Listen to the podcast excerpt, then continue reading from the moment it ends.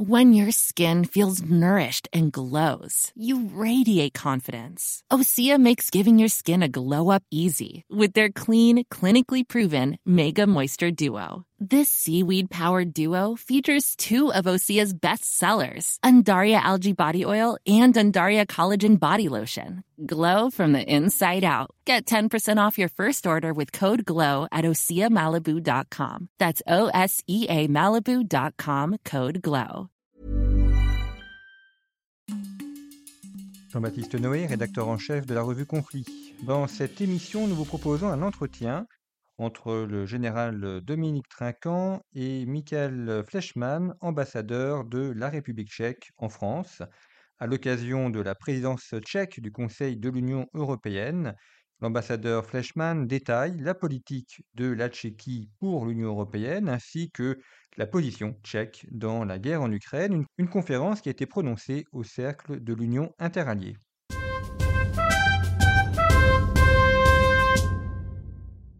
Merci beaucoup de pouvoir être ici. Euh, c'est pour moi un, grand honneur parce que depuis, euh, depuis étudiant euh, en France en lettres modernes, j'ai toujours entendu, entendu parler de cette salle, de cette, de cette maison avec énormément d'admiration et il m'est jamais venu à l'esprit que je pourrais un jour prendre la parole ici. Donc c'est quelque chose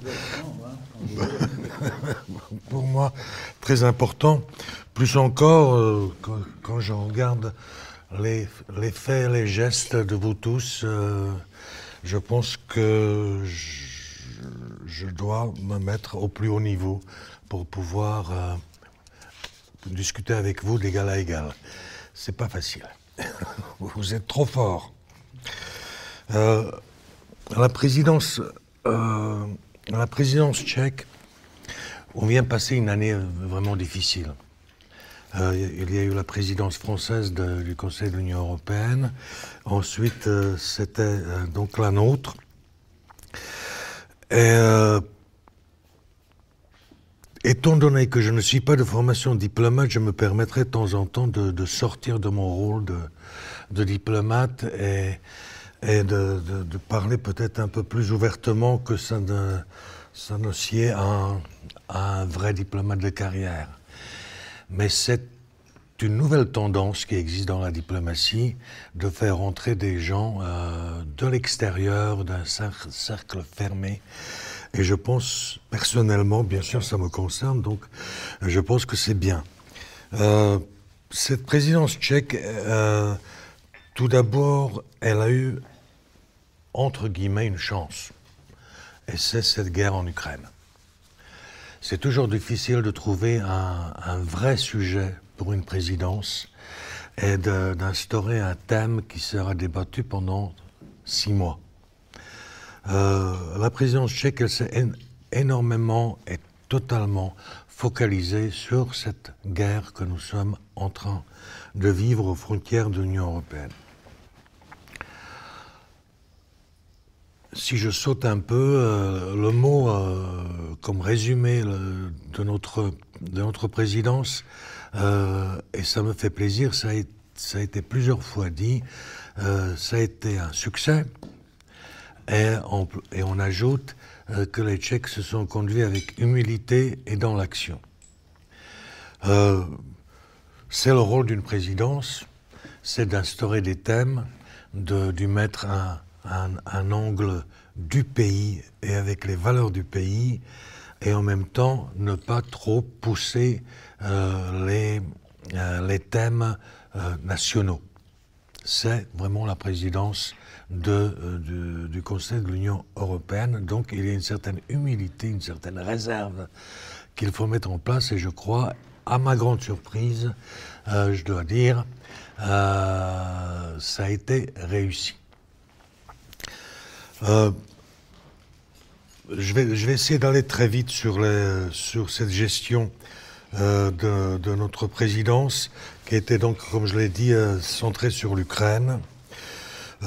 Nous avons réussi à, avancer au sein du Conseil de l'Union européenne les trois paquets de sanctions contre la Russie. Nous avons réussi à mettre l'Union européenne d'accord sur la suspension des facilitations des visas pour les Russes. Euh, nous avons réussi à se mettre d'accord à ce qu'il y ait en 2022 2 milliards, pour, 2 milliards d'euros pour l'Ukraine et pour 2023 18 milliards, 1 milliard pour l'armée, euh, pour l'armée ukrainienne et ce qui était important pour nous, euh, une répartition équitable des aides européennes aux réfugiés ukrainiens. Il faut imaginer que la République tchèque a accueilli quelque chose comme 370 000 euh, réfugiés en quelques un mois et demi. Il euh, faut, se rendre compte que c'est euh, plus de 3,5-4% donc de la population tchèque. Donc vous imaginez, c'est comme si en France arrivait en l'espace d'un mois et demi quelque chose comme 3 millions d'Ukrainiens. On n'imagine pas. Et quand vous pensez à la Pologne qui a accueilli quelque chose comme 7,5 millions d'Ukrainiens, euh, où il y a des petites villes qui ont augmenté de 30 à 40% de leur population en l'espace de quelques mois.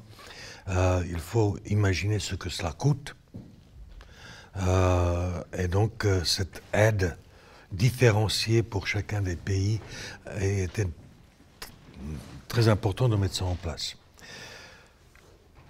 Cette, cette arrivée des réfugiés ne se serait jamais aussi bien passée s'il n'y avait pas une aide incroyable de la part de la population qui a accueilli, euh, qui a accueilli ces réfugiés chez eux. Euh, et de l'État tchèque, du ministère de, l'Éducation nationale, parce que quelques 40 000 enfants ont été tous scolarisés, ce qui est quand même euh, énorme. Donc euh, cette question de réfugiés était euh, l'un des thèmes premiers de notre présidence et je pense que nous avons manœuvré de manière assez intelligente. La France, elle a accueilli 100 000 réfugiés aussi dans de, très bonnes conditions. J'ai un ami à Nantes qui a accueilli toute une famille. Au bout de trois mois, il m'a dit Écoute, Michel, ça suffit. Ça suffit. C'est difficile quand même. Hein. C'est pas évident de, recevoir toute une famille chez soi, même si on a des moyens. Euh, en ce qui concerne la sécurité énergétique, qui est devenu vraiment le thème euh, numéro, numéro un de toute la, de toute la présidence, euh, on n'a jamais vu ça au sein du Conseil de l'Union européenne. Neuf réunions, euh, neuf réunions extraordinaires euh, euh qui se sont réalisées en l'espace de quelques mois parce qu'il fallait régler le problème, le problème lié à, l'invasion russe en Ukraine et cette question de, des énergies et de l'achat des énergies. La France a été peut-être la moins touchée de toute l'Europe, euh, étant donné qu'elle a ses centrales nucléaires. Euh, mais en Allemagne, ça a posé énormément de problèmes. Et imaginez-vous, dans la petite République tchèque, euh, qui n'a pas de mer, qui a une centrale nucléaire, ce qui la sauve. mais c'est un vrai problème. D'ailleurs, le prix des énergies en République tchèque a augmenté de manière totalement catastrophique, peut-être le plus en Europe. Donc on a quand même, au sein du Conseil de l'Union européenne, euh, œuvré pour qu'il y ait un vrai mécanisme de réduction de la consommation. Il un accord global euh, dont, euh, dont, vous avez certainement entendu parler, le plafonnement du gaz. elle et en même temps, en même temps œuvrer pour le Fit for 55 et le plan Repower Union européenne qui a été négocié avec le Parlement européen. Nous avons énormément œuvré pour qu'il y ait des achats en commun de l'ensemble des pays européens pour ce qui est des énergies. Renforcement des capacités de défense de l'Europe et la sécurité du cyberespace Je pense que vous connaissez le sujet aussi bien que moi. mais ce renforcement des capacités de défense est un sujet fort qui va nous accompagner maintenant pendant des, dizaines d'années, parce que effectivement, nous sommes aperçus tous que l'Europe a sous-estimé les dangers et a sous-investi euh, en ce qui concerne la défense de chacun des pays de l'Union européenne et de l'ensemble de l'Union européenne en tant que telle. Il y a une il faut revisiter entièrement le schéma d'approvisionnement des, capacités de défense et de mettre en place une, autre structure. Le président Macron en a parlé à la Sorbonne. Euh, J'étais dimanche euh, à l'anniversaire des 60 ans du, traité de, de l'Élysée entre l'Allemagne et, la France. Ça a été de nouveau répété et j'ai personne dans aucun journal, euh, je ne l'ai vu euh, mentionner, mais le, chancelier Scholz a, a, dit une phrase que personne n'a retenue. Il a remercié Macron du discours euh, de la Sorbonne euh, et, a dit qu'il va soutenir une, il n'a pas dit une armée, il a dit, euh, il a dit une conception de commune de la défense de l'Union européenne, sous-entendu une armée. Ce qui est une avancée pour les Allemands absolument révolutionnaire, je dirais, depuis la Seconde Guerre mondiale. Donc il y a quelque chose qui se passe d'important, mais ce qui est très important, c'est euh, ce renforcement de toutes les euh, chaînes euh, de production communes et de mettre en place une défense européenne. La République tchèque est, très mal en point. Hein. Nous, nous n'atteignons pas les 2% demandés par l'OTAN. nous en sommes à peu près à 1,2 maximum.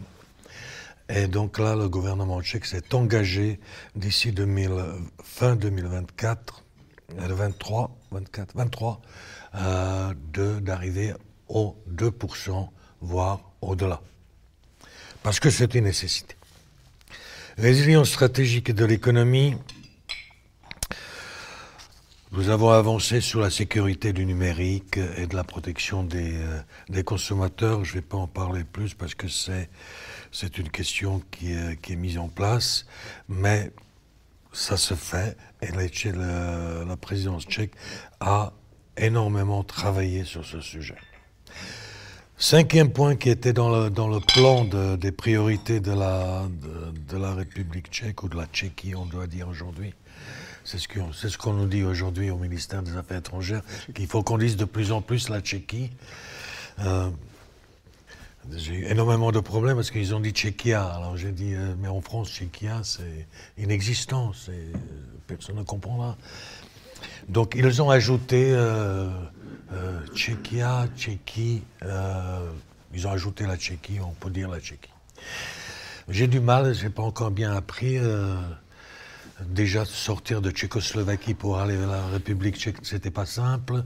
Maintenant d'aller de la République tchèque à la Tchéquie, c'est aussi difficile mais donc la Tchéquie. C'était une petite parenthèse. Le cinquième point était, de mon, point de vue très important, c'était, c'était la résilience des institutions démocratiques. Euh, je ne dirais pas que la Tchéquie soit une jeune démocratie, parce que c'était l'une des premières démocraties euh, en Europe, euh, en Europe après la Première Guerre mondiale. Mais il y a eu une interruption quand même assez longue euh, suite à 1948 et la prise du pouvoir par, les communistes en Tchécoslovaquie. Euh, donc ce sujet de l'état de droit, de la résilience des institutions démocratiques, faire avancer ces institutions démocratiques, les moderniser, mais, mais garder toujours la structure démocratique est un sujet fort euh, en, Tchéquie. Et, dans le contexte actuel, vu ce qui se passe en Ukraine et l'invasion russe, vu ce qui se passe euh, dans certains pays européens sur, le, sur des tendances qu'on appelle populistes ou, ou allant vers l'extrême droite, je pense que c'est très important à ce que ce sujet soit débattu et à ce qu'il y ait vraiment un accord fort sur euh, la nécessité de maintenir l'état de droit en, tant qu'institution première de, euh, notre cohabitation euh, au sein de l'Union européenne. Nous avons aussi mis en route, et c'est en discussion, c'est de la mise en place d'un tribunal extraordinaire euh, pour, euh, pour les, contre les crimes de, crimes de guerre euh, que perpétue l'armée russe en Ukraine. je sais que c'est en discussion. Il y a des pays qui sont un tout petit peu récalcitrants dans le sens qu'ils disent nous avons déjà assez de tribunaux internationaux européens qui existent déjà. pourquoi encore un, autre? Euh, Eh bien, parce qu'il faut aller vite. Parce qu'il faut aller vite.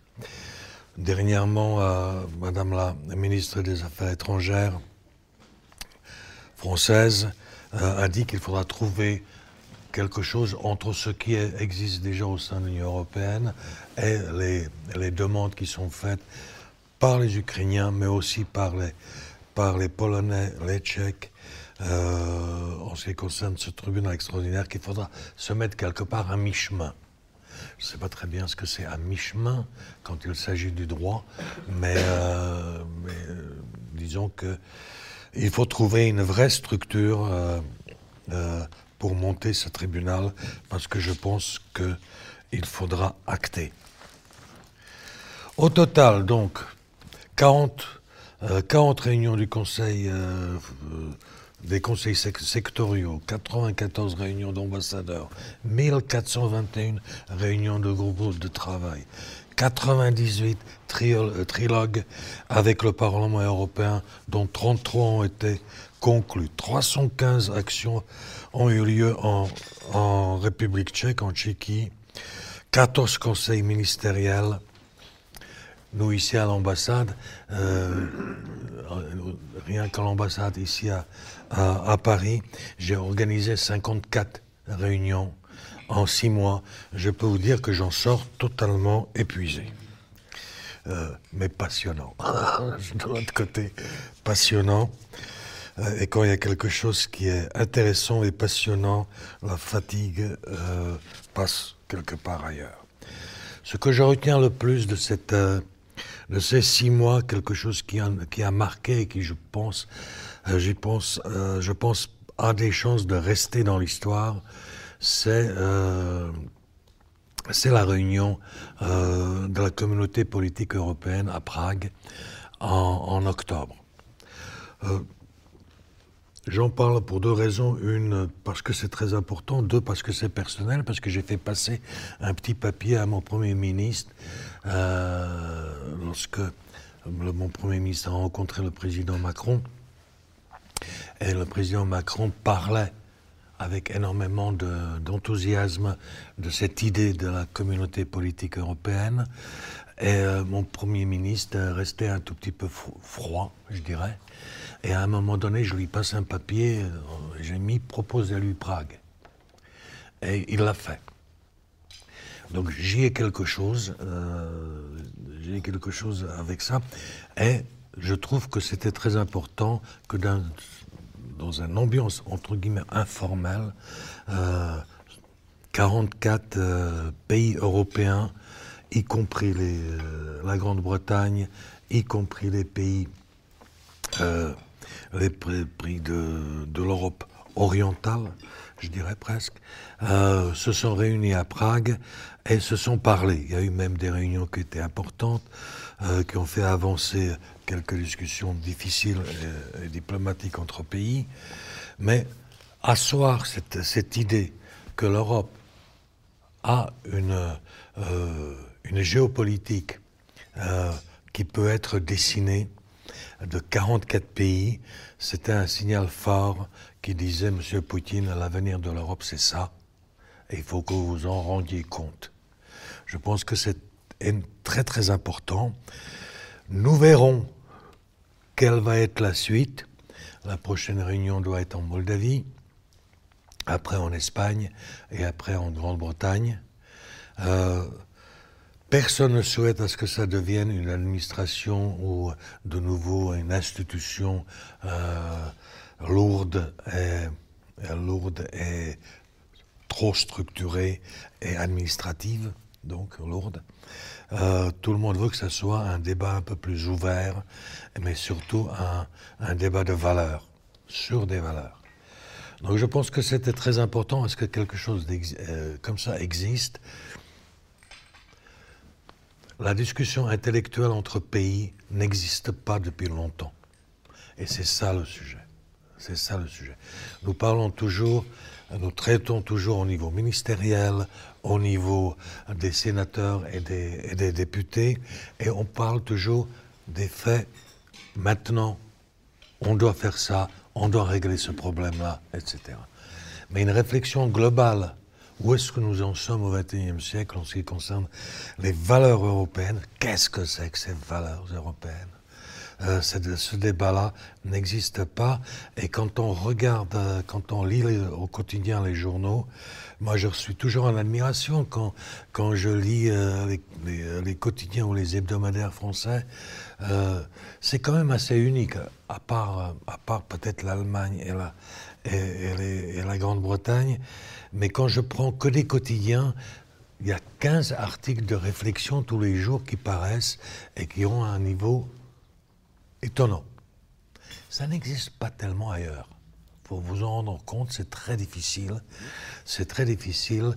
Il n'y a pas euh, une, entre guillemets, un groupe journaliste, penseur, intellectuel qui s'exprimerait comme ça, se faisait euh, entre les deux guerres ou bien après la Deuxième Guerre mondiale il y a un manque de cette réflexion, il y a un manque de cette étude, et je trouve que c'est très important d'avancer là-dessus et de trouver. Quand vous parlez aujourd'hui avec des jeunes étudiants qui sortent des, écoles euh, journalistes, j'ai travaillé 30 ans dans les médias, vous savez, j'ai formé des centaines de journalistes, de mauvais journalistes, de mauvais journalistes. C'est des jeunes qui m'arrivaient à la radio avec la formation de la faculté, rencontraient la radio et l'information radio, et ils sont toujours restés au, ras des pâquerettes. Au ras des. On, on fait une information de 3 minutes 30, point, terminé. Difficile difficile. En France, euh, c'est beaucoup plus avancé que dans les pays de l'Europe centrale, et je trouve que l'Europe centrale a un grand, euh, grand espace à rattraper ou, euh, à moduler. On n'a pas d'intellectuels qui formulent, et c'est un manque. Donc l'importance de cette, de cette réunion. En dehors de cela, quand même, et là j'en termine avec cette partie, je trouve qu'il est très important, non pas que les Tchèques y ont fait quelque chose de plus que les Français, mais que l'ONU a voté la suspension de la Russie du Conseil des droits de l'homme est un acte d'une importance énorme, on n'en parle pas assez, euh, et que 143 pays de l'ONU ont, condamné la Russie concernant les annexions que la Russie a faites, je trouve que c'est très important. Donc je trouve que pour terminer, la présidence tchèque a travaillé sur les sujets du moment d'importance, c'est-à-dire les énergies, la situation économique, euh, les réfugiés, c'était tout ça très très important, mais surtout et avant tout, euh, malgré une certaine usure due à la euh, autant que ça prend cette guerre, euh, nous avons quand même réussi à garder et à soutenir l'unité européenne, euh, qui est quand même, je dirais pas surprenante, mais personne s'y attendait à ce que l'unité européenne soit aussi forte face à cette agression russe en Ukraine et que ça a réveillé énormément de thèmes euh, qui sont à discuter et à traiter et qui ont été un tout petit peu laissés de côté. Voilà. Monsieur l'ambassadeur, si vous le permettez, merci beaucoup pour ce bilan euh, européen de la présidence, euh, de, la présidence de la Tchéquie, c'est ça? Euh, ce que je vous propose, parce que je sais que la deuxième partie, vous voulez plus parler un petit peu du contexte actuel, je vous propose de, l'inclure dans les, dans les, questions qui vont être posées en fait, hein. parce que je pense que tout, autour de la table, il y aura beaucoup de questions sur ce sujet-là. Moi, euh, avant de passer la parole euh, aux, différents intervenants autour de la table, deux remarques. La première, votre conclusion. C'est vrai que tout le monde a été surpris de l'unité que l'Europe arrivait à maintenir. 27 pays, 27 histoires, 27, c'est compliqué. Et ils ont maintenu euh, l'unité. Vous parliez des valeurs, alors je voyais quelques sourcils qui se levaient sur les valeurs. Mon sentiment est qu'on n'établit jamais un, niveau de valeur qu'en opposition à autre chose. Et qu'aujourd'hui, c'est ce qui nous permet de découvrir quelles sont nos valeurs On se pose toujours les valeurs, qu'est-ce que c'est les valeurs, etc. Mais justement, avec ce qu'on est en train de vivre, on s'aperçoit par, euh, j'allais dire par, contraste, hein, par opposition plus exactement, on s'aperçoit de ce que c'est. Et puis le, troisième point, très intéressant, la réunion de Prague, dont peu de gens parlent en fait. Peu de gens réalisent l'intérêt qu'il y a à avoir un environnement géopolitique autour de ce groupe de 27 et donc une vision élargie, à la fois géographique, mais aussi euh, euh, sur un certain nombre d'éléments. Et, je crois que c'est intéressant. Il n'y a eu qu'une seule réunion, donc évidemment, euh, à parler plus ou moins à ce, moment-là. Mais si le mouvement est vraiment lancé, il y a quelque chose d'extrêmement intéressant, comme vous le soulignez, sur ce sujet. Donc, si, vous le permettez, on va passer aux questions. Et puis, dans les questions, à ce moment-là, on, pourra aborder bon, la situation actuelle en particulier. Le pilotage de, la France et, euh, et de l'Allemagne, il existe toujours. Euh, nous, savons tous, et nous le lisons dans les journaux, et vous êtes dans les milieux, euh, qu'il y a des dissensions. néanmoins, ces dissensions ne, ne, mettent pas en cause la puissance de ce tandem. nous le savons en Europe centrale.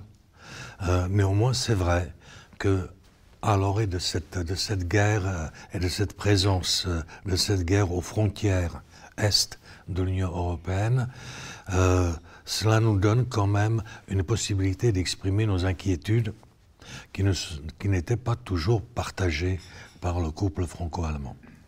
Maintenant, c'est partagé.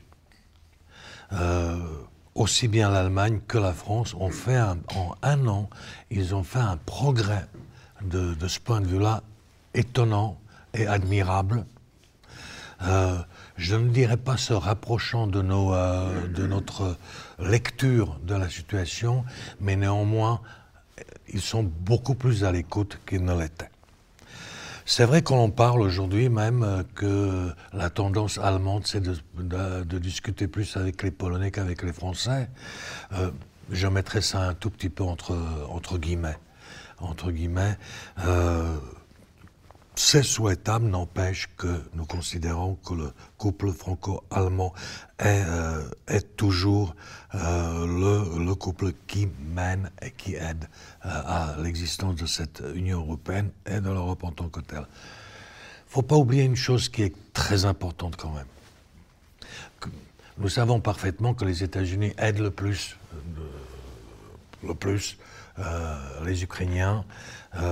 on essaie de nous persuader aussi bien en France qu'en Allemagne, que quand on réunit euh, tous les, toutes les aides qui ont été faites de tous les pays européens, nous sommes à égalité avec les États-Unis. Chacun, nous avons chacun nos chiffres. Euh, c'est difficile de comparer. C'est difficile de comparer. N'empêche, nous sommes en Europe et c'est important. L'Angleterre aide énormément. C'est vrai que quand on rapporte à la population les aides que l'on fait, au pourcentage, la République tchèque est par exemple à la quatrième place et la France à la septième.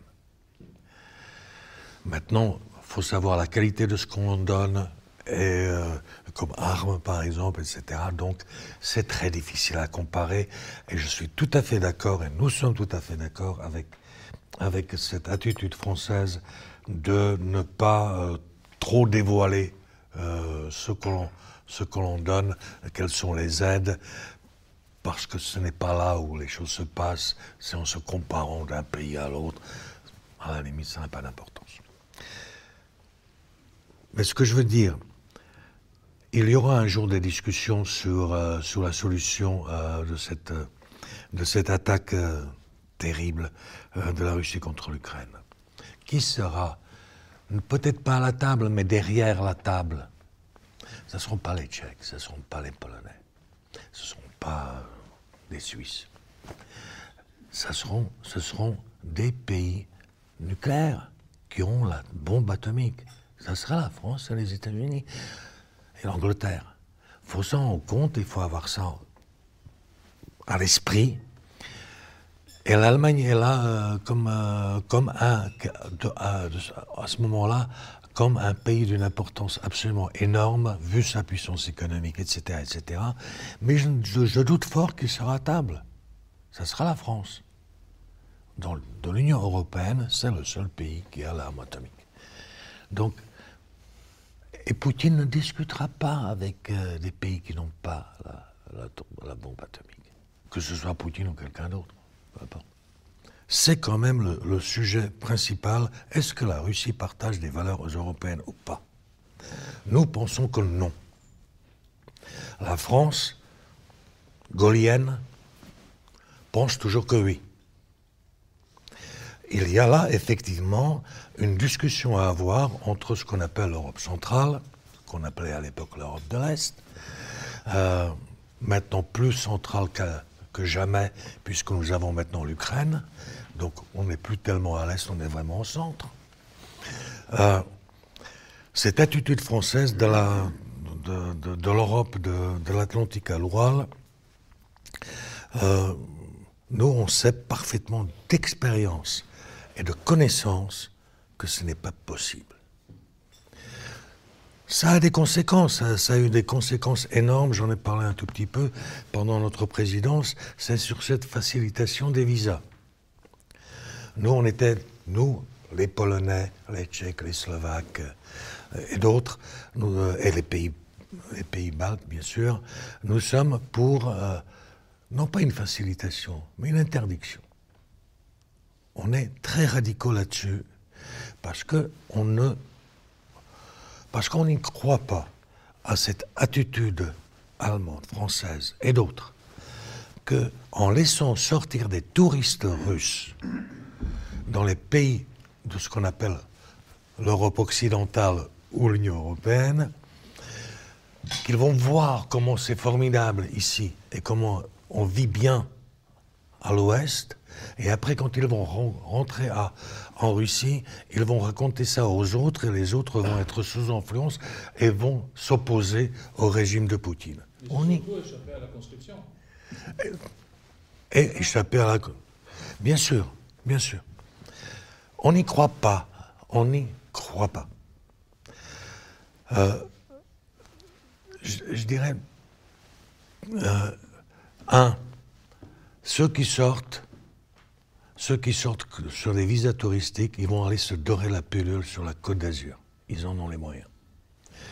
Pourquoi est-ce que, puisqu'ils ont les moyens, s'opposeraient-ils à Poutine, puisque c'est lui qui leur a donné la possibilité d'être riche?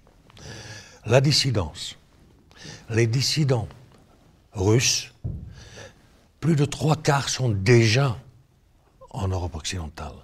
Ceux qui sont restés et qui souffrent, de, qui souffrent vraiment et qui sont en danger en Russie, il faut énormément les aider là-bas, là-bas, et non pas en leur donner la possibilité pour qu'ils sortent, parce qu'ils ne rentreront plus.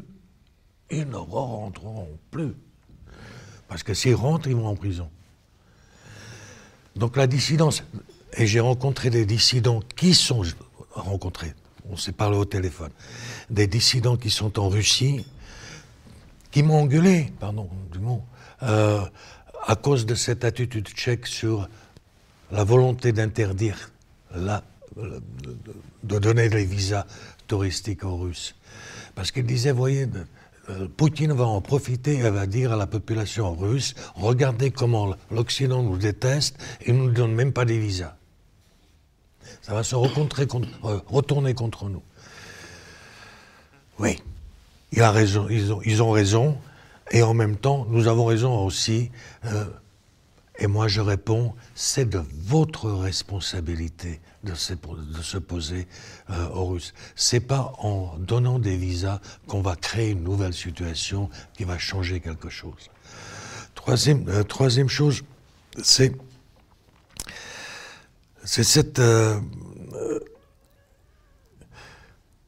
la population russe qui souffre, qui souffre énormément de, des, des sanctions euh, et on aura d'autres, il y a déjà neuf paquets, on aura le dixième, onzième, douzième. Elle en souffre. Et on pense, euh, et on pense, maintenant je, sors peut-être un tout petit peu du sujet, mais euh, de la question, mais excusez-moi. ils en souffrent, mais les Russes sont habitués à souffrir. On ne connaît pas plus ça en France depuis des siècles. Mais ils savent souffrir, ils savent être pauvres, et ça n'a jamais mis en cause le Batushka, le père, de la, le père du pays, que ce soit un tsar, que ce soit le, chef du Parti communiste et, président, et que ce soit Poutine. Pour eux, c'est des icônes, c'est des idoles. Ça ne va pas changer. Ça va pas changer. Ce qui change en Russie, ce qui peut changer en Russie, c'est ce n'est pas les dissidents aujourd'hui. Les dissidents donnent la base, une structure de réflexion qui peut être menée et apporter avec le temps une certaine démocratisation, de la Russie, si le, mot démocratie peut être utilisé pour la Russie, quel que soit le régime. Compliqué. C'est pas aussi simple. La démocratie, c'est une notion inconnue faut, faut s'en compte. faut se compte. Nous, on est là dans une démocratie, on connaît ça, on a ça dans, le sang, euh, etc. Là-bas, ça n'existe pas. C'est une conception qui n'est pas, qui fait pas euh, partie du langage. Donc les dissidents, ils peuvent apporter un soutien, mais ce n'est pas les dissidents qui font la révolution. L'émigration. Moi, j'étais en émigration toute euh, la plus grande partie de ma vie. Mon père euh, est resté après, euh, après 60, 68, il est resté ici en France. Et donc, j'ai fait toutes mes études en France. j'ai la nationalité française, j'ai la double nationalité, etc. etc. L'émigration est aussi, n'est qu'un outil. L'émigration ne fait pas une révolution. Ça n'existe pas.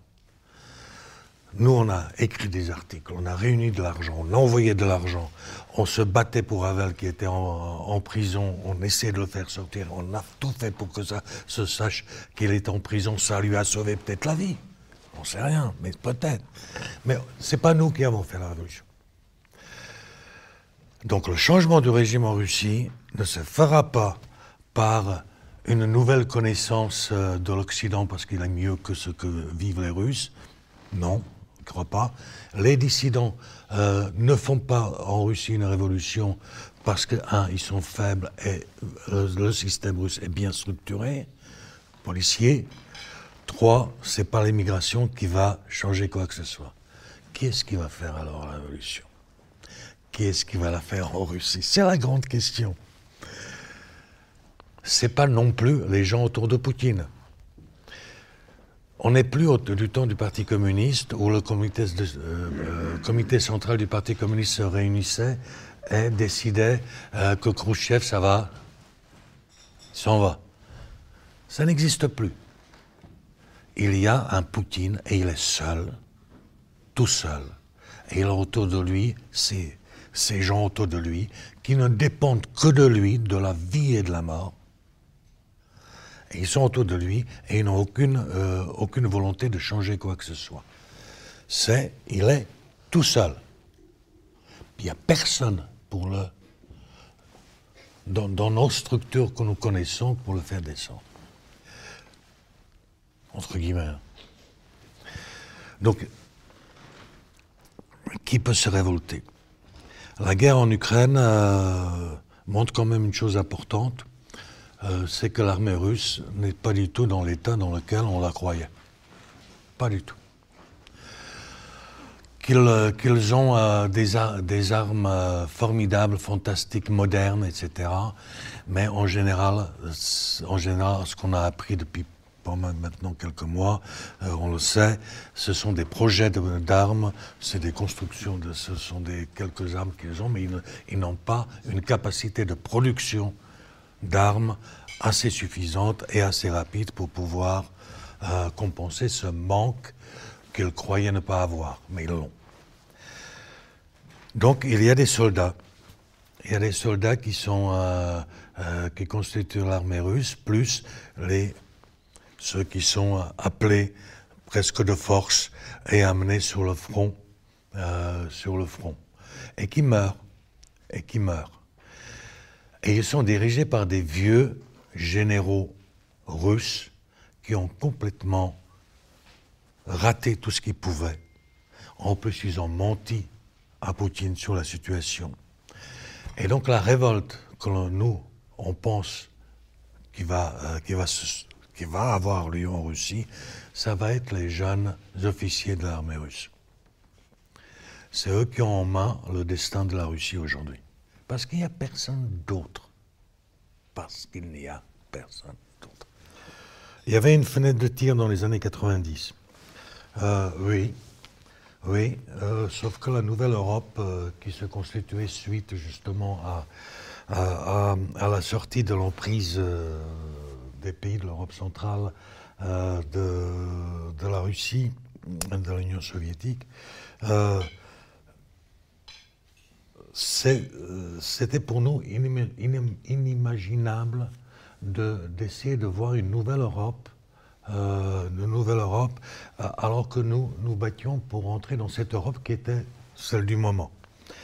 Le président Havel, quand il est allé parler au Congrès euh, aux États-Unis, euh, à Washington, euh, sa phrase célèbre euh, était Vous voulez, le- vous, les États-Unis, vous voulez nous aider? Eh bien, aider la Russie. Cette Russie qui ne sait pas où elle commence, où elle, où elle finit. C'était ses phrases, je cite. Et c'est vrai, bon, lui aussi, il pensait que si on aide économiquement et fortement la Russie, ça va changer la donne. Que la Russie va se rapprocher des valeurs, et maintenant valeurs pécuniaires, comme valeurs humaines, humanistes, euh, va se rapprocher. Et ça a été fait. Ça a été fait. Le monde entier a investi à mort en Russie. Ça a augmenté le, niveau de vie des Russes d'une manière inimaginable. Quand vous rencontrez aujourd'hui un, un jeune ou une jeune russe de 30, 35 ans, elle vous dit Mais qu'est-ce que. Pourquoi tu attaques ce Poutine? Moi, ma, ma mère, ah, ma, grand-mère, elle vivait à quatre familles dans un même appartement. Maintenant, moi, j'ai mon appartement, ma mère a son appartement, et ma, euh, ma grand-mère est dans une, dans une maison de retraite. Pourquoi tu attaques Poutine? Un- il y a une évolution naturelle de la richesse, qu'on soit un pays pauvre ou pas, mais il y a quand même une progression, peut-être lente. Et puis, il y a eu ces investissements que l'Occident a fait en Russie, qui a fait augmenter le niveau de vie des Russes. Sauf qu'ils n'ont pas réussi à vendre ça aux Russes comme un investissement de nos pays, de l'Union européenne, des États-Unis et d'autres. C'est Poutine qui a apporté ça aux Russes. Il faut comprendre aussi ce problème-là. Donc maintenant, expliquer à la jeune population russe, vous allez vivre mieux en Russie si vous faites la révolution démocratique. Mais pourquoi? Pourquoi? C'est très compliqué, c'est très difficile. Et, donc, bon, j'ai essayé. J'ai rencontré l'autre jour Luc Ferry. Vous le connaissez tous, euh, bien sûr, etc. Lui, il dit l'Europe c'est fini. C'est mort. L'Europe, c'est mort. Il y aura un monde, euh, disons, bipolaire, voire tripolaire, mais il n'y croit même pas. La Chine, la Russie, l'Inde, et les États-Unis et le reste. L'Europe, c'est terminé. Donc,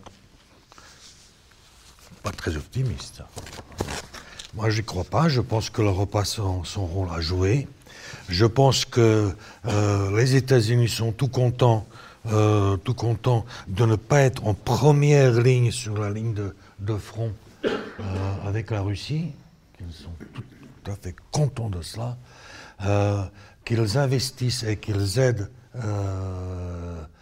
qu'ils aident l'Ukraine bien sûr pour des, euh, pour des questions de géopolitique, etc., mais aussi pour les valeurs, et là vraiment des valeurs pécuniaires, parce que là, n'oubliez pas que l'Ukraine est l'un des pays les plus riches de l'Europe, quand même. Et la, répartition de l'après-guerre va être, un massacre. Euh, la guerre de la Russie en Ukraine n'est pas, pas une guerre, euh, c'est une guerre que que la Russie mène euh, contre le monde occidental, non pas contre, contre l'Ukraine, mais contre le monde occidental. Parce que justement, euh, le discours occidental, ne pas, comme vous dites, ne passe plus. Il faut vraiment que l'Europe et le monde occidental se revitalisent pour que son discours soit clair, beaucoup plus clair. Cela dit, la Russie, quand elle attaque l'Occident, elle s'attaque aussi à l'Afrique.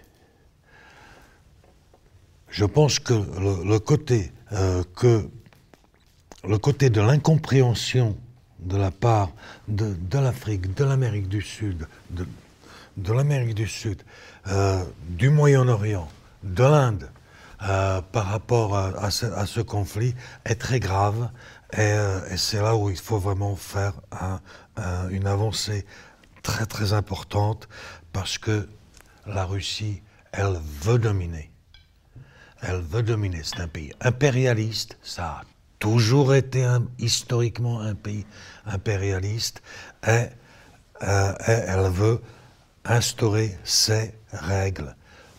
Ces règles qui, quand on y réfléchit et quand on lit les textes sur la Russie et des Russes, etc., etc., ils sont totalement euh, imprévisibles. On ne sait pas. Qu'est-ce que pensent les Russes Qu'est-ce que pense la classe politique russe Vous le savez. C'est impossible à savoir. Avec la censure qui est en France, avec la censure qui est en France, c'est effectivement impossible de le savoir. Avec la censure Intéressant. D'accord on les, on les, écoute tous les jours, hein, au passage. Hein. On les écoute tous les jours. Qu'on ne partage pas les points de vue, c'est une chose, mais on les écoute tous les jours on ne peut pas isoler la Russie in aeternam. C'est pas possible. Mais là, on est en guerre. On est en guerre. Donc c'est une situation vraiment particulière et nous sommes en guerre, donc il y a une situation. Ça ne peut pas se passer in, in aeternam. Vous êtes en guerre contre qui? La Tchécoslovaquie est en guerre contre la Russie aujourd'hui? C'est la Russie qui mène la guerre contre... La Tchécoslovaquie Contre l'Europe Contre l'Europe contre l'Occident. Attendez, attendez, attendez. Poutine se considère et est persuadé qu'il porte des valeurs morales. Nous, on pense aussi. Maintenant, c'est quoi ces valeurs morales? C'est d'envoyer des armées dans un pays euh, comme l'Ukraine? Et d'appeler ça opération spéciale euh, et, ne pas appeler ça la guerre. C'est nous qui appelons ça, nous, en Occident, on appelle ça la guerre. Parce que c'est la guerre. Parce que ça a tous les attributs de la guerre. Et lui, il appelle ça opération spéciale. Donc, c'est lui qui mène une guerre, et nous, il appelle ça opération spéciale, et nous, on dit qu'il mène une guerre. Nous, on mène une guerre, nous, effectivement, on mène une guerre. On aide l'Ukraine à défendre son territoire. Vous êtes un co-belligérant? Ça n'existe pas en droit, la co-belligérance. Pardon, on, Va, on va terminer parce que sinon on, va, on peut faire un débat après. Mais, je, euh, voudrais que tout le monde puisse s'exprimer là. Oui, oui, oui. Je voudrais un tout petit peu ajouter encore quelque chose. Moi, je comprends parfaitement vos remarques. C'est très juste et il est, important à ce que l'Europe sache expliquer et faire concordance entre, entre la réalité et les paroles. Ça, je suis absolument d'accord. Et euh, bien sûr, euh, ça va mettre du temps, c'est compliqué. Et il y a une chose quand même importante, c'est que ce qu'on appelle les valeurs, et on, on, y revient, les valeurs occidentales. Euh, l'Afrique, l'Inde, etc., etc., on les, ils ne les comprennent plus. Donc il faut retrouver le langage, il faut retrouver les, les, définitions.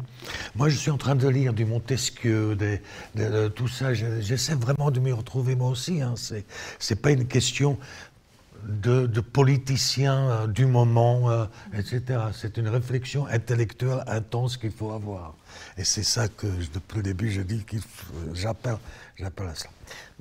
La question de Taïwan, c'est passionnant. Euh, en République tchèque, c'est une question qui est énormément discutée, grâce d'ailleurs à cette dispute entre le président Zeman et, euh, le président du Sénat, euh, M. Vistechil, qui a mené cette délégation de sénateurs à, Taïwan, et ça a fait énormément de bruit. Depuis, il y a eu d'autres délégations qui sont passées au Taïwan, et ça a toujours mis en colère euh, le pouvoir chinois, euh, et d'une manière très, très, très, très forte.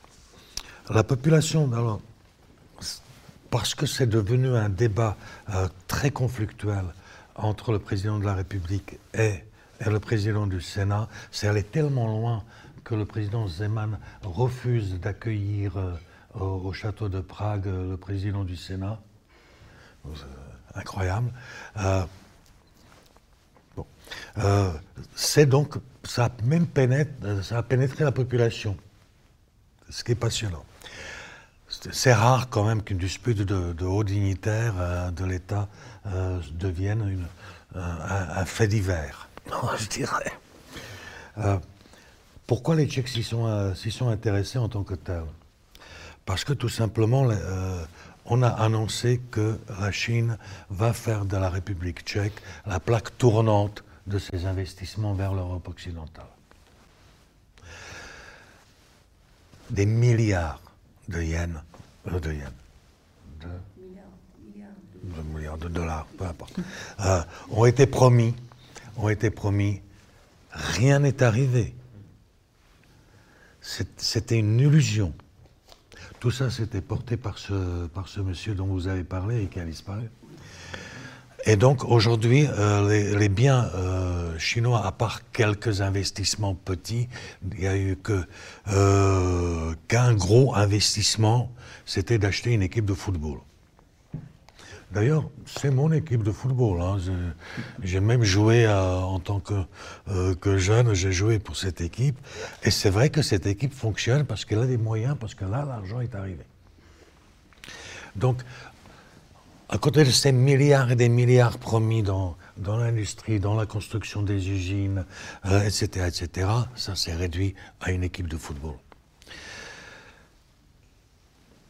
Nous sommes, euh, nous sommes un, pays de moyenne importance dans, dans l'Union européenne, 10 millions d'habitants, 10 millions et demi euh, d'habitants, et on sait parfaitement, et les Tchèques ressentent parfaitement le danger que vit le Taïwan face à la Chine, comme nous, nous avons vécu durant toute ma vie le danger de la Russie ou de l'Union soviétique par rapport à la Tchécoslovaquie ou à la République tchèque.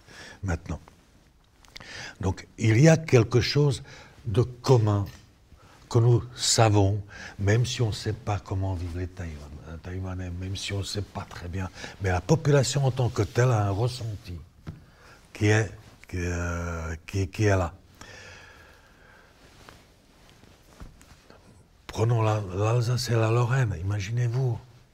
Imaginez-vous ce qui s'est passé en Alsace et Lorraine à une autre époque faut pas, faut pas, faut pas faire des, des, analogies euh, euh, trop, trop importantes, mais néanmoins, il faut avoir ça à l'esprit.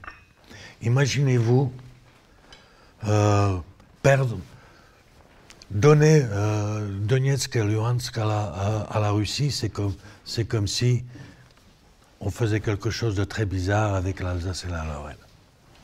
La Chine, on en a parlé là, tout à l'heure. Euh, je vais vous dire une chose importante quand même, euh, que je considère qui est importante. On se pose la question toujours de l'après-guerre euh, russo-ukrainienne, de, la guerre que mènent les Russes en Ukraine. Et on, nous dit souvent, mais on ne gagne pas une guerre aujourd'hui. Et il faut tout faire pour que la Russie ne, se, ne perde pas la guerre.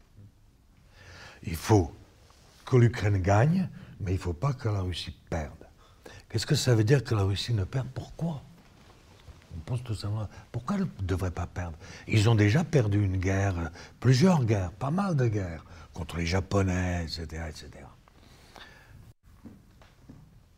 Et on, on me répond parce que la Chine va manger la Russie.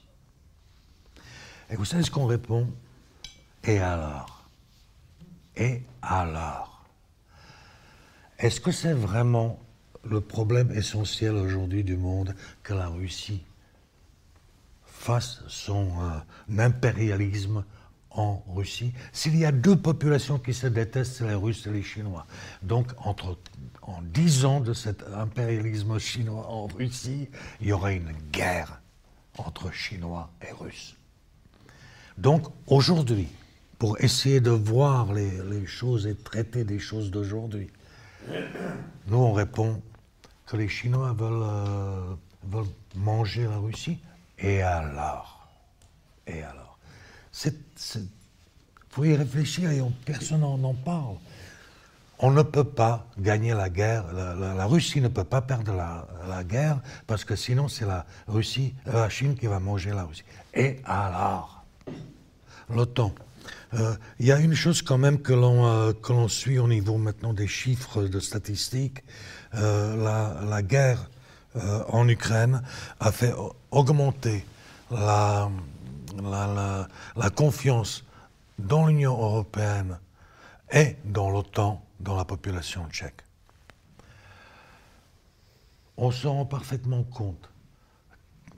et là, je, suis désolé, mais regardez quand même l'avancée du président Macron en ce qui concerne euh, l'OTAN euh, il y a deux ans et aujourd'hui.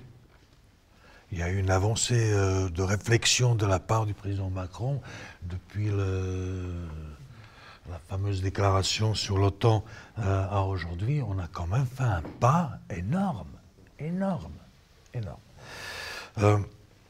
donc, nous, on dit on ne peut pas se passer du parapluie de l'OTAN on ne peut pas se passer de la parapluie de l'OTAN. Cela dit, on soutient parfaitement l'initiative européenne de mettre en place une défense, défense européenne.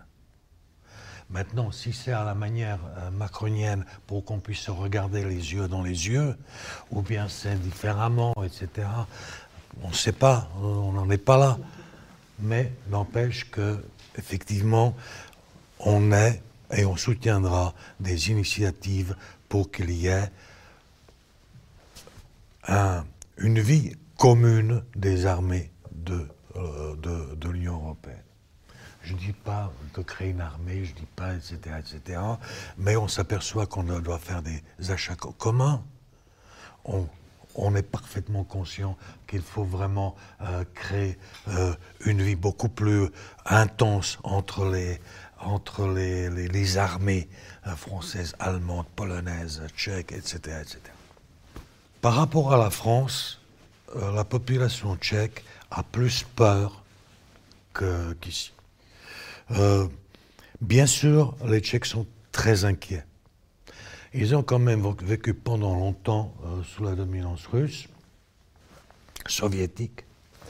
L'idée de Poutine, c'est de recréer l'Union soviétique c'est de faire euh, de, une bipolarisation de, l'Europe qui, euh, qui, est donc avant 1999, ça veut dire l'entrée de, des pays de l'Europe centrale dans, l'OTAN.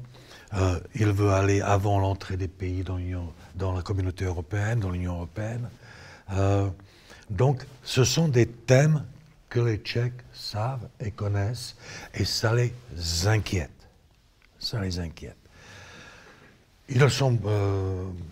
et c'est pour ça qu'il y a une augmentation de, de la confiance dans l'Union européenne, parce que cette unité européenne qui est arrivée donc, depuis le 24 février de l'année dernière, en 1968, ça ne s'est pas passé.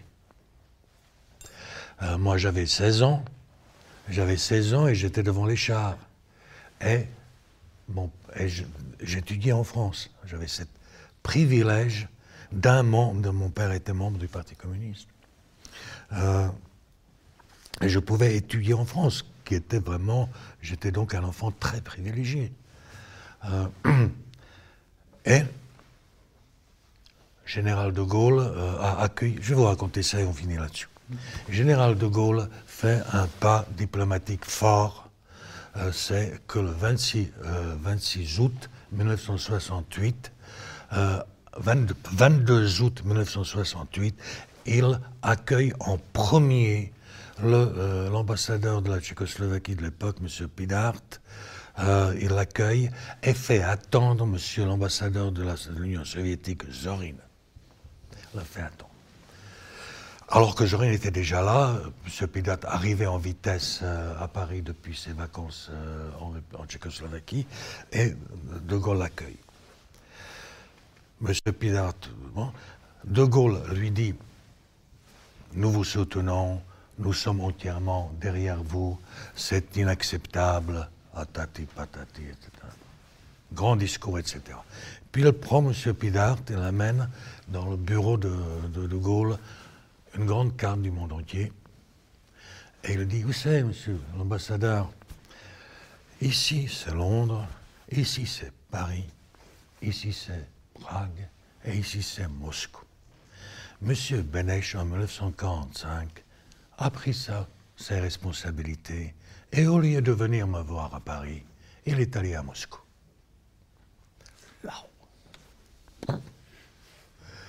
Pidart revient, mon père était conseiller culturel à l'ambassade, cherchant à, réunir toutes les, tous les soutiens possibles et inimaginables, persuadant Marché, euh, non, c'était pas Marché, c'était Duclos. Exact, merci. Euh, persuadant Duclos à, à ce qu'il fasse une déclaration, etc. Appelons Aragon à Aragon a dit euh, si le Parti communiste ne, dénonce pas l'intervention soviétique en Tchécoslovaquie, je me suicide. Mon père, j'étais là je l'écoutais. Mon père qui dit mais écoute, tu m'as déjà dit ça deux fois. ça va. Bon. Pidart arrive euh, à l'ambassade et raconte ça à mon père. Et mon père lui dit c'est foutu. C'est foutu comment Il va nous soutenir, etc. Il dit, ben oui, mais ça sera tout. Ça sera du déclaratif. Et c'est resté du déclaratif. Donc maintenant, ce qui se passe en Ukraine, cette aide, cette aide européenne, américaine, britannique, c'est du jamais vu. C'était une surprise pour la population tchèque, et une bonne surprise. Donc c'est tout simplement pour essayer de répondre à ça. Merci beaucoup, monsieur l'ambassadeur. Et très intéressant de terminer par cette anecdote euh, vécue de l'intérieur d'une période euh, qui a été euh, très forte. Je rappelle que quand je disais à des Russes habitant depuis 15 ans en France, mais quand même, vous avez occupé l'Europe de l'Est, ils me répondent non, non, on l'a libérée. Et quand je leur dis, mais Budapest 56, Prague 68, ça vous dit quelque chose? Ils me disent, de quoi parlez-vous? Donc euh, voilà, il y a deux mondes qui sont un petit peu différents. Euh, merci beaucoup parce que je pense vraiment ces petits déjeuners, l'idée, c'est de faire de la géopolitique vue par des points de vue différents. Euh, c'est très intéressant de voir un pays de l'Union européenne qui a son histoire, sa façon de voir les choses. Et ce qui m'a A lot can happen in the next three years. Like a chatbot may be your new best friend. But what won't change? Needing health insurance. United Healthcare Tri Term Medical Plans are available for these changing times. Underwritten by Golden Rule Insurance Company, they offer budget friendly, flexible coverage for people who are in between jobs or missed open enrollment. The plans last nearly three years in some states, with access to a nationwide network of doctors and hospitals. So, for whatever tomorrow brings, United Healthcare Tri Term Medical Plans may be for you. Learn more at uh1.com. m'intéresse beaucoup, c'est de voir que cette Union européenne, avec 27 histoires, 27 euh, façons de voir différentes, arrive à progresser ensemble. Ça, je crois que c'est quand même, on peut le dire, une super réussite. Donc, euh, merci à tous pour votre participation, pour vos questions. Et puis, euh, après ce petit déjeuner, bien sûr, le débat est ouvert. Si vous avez des points de vue contradictoires, pour échanger sur ce point de vue. Voilà, merci beaucoup, monsieur l'ambassadeur.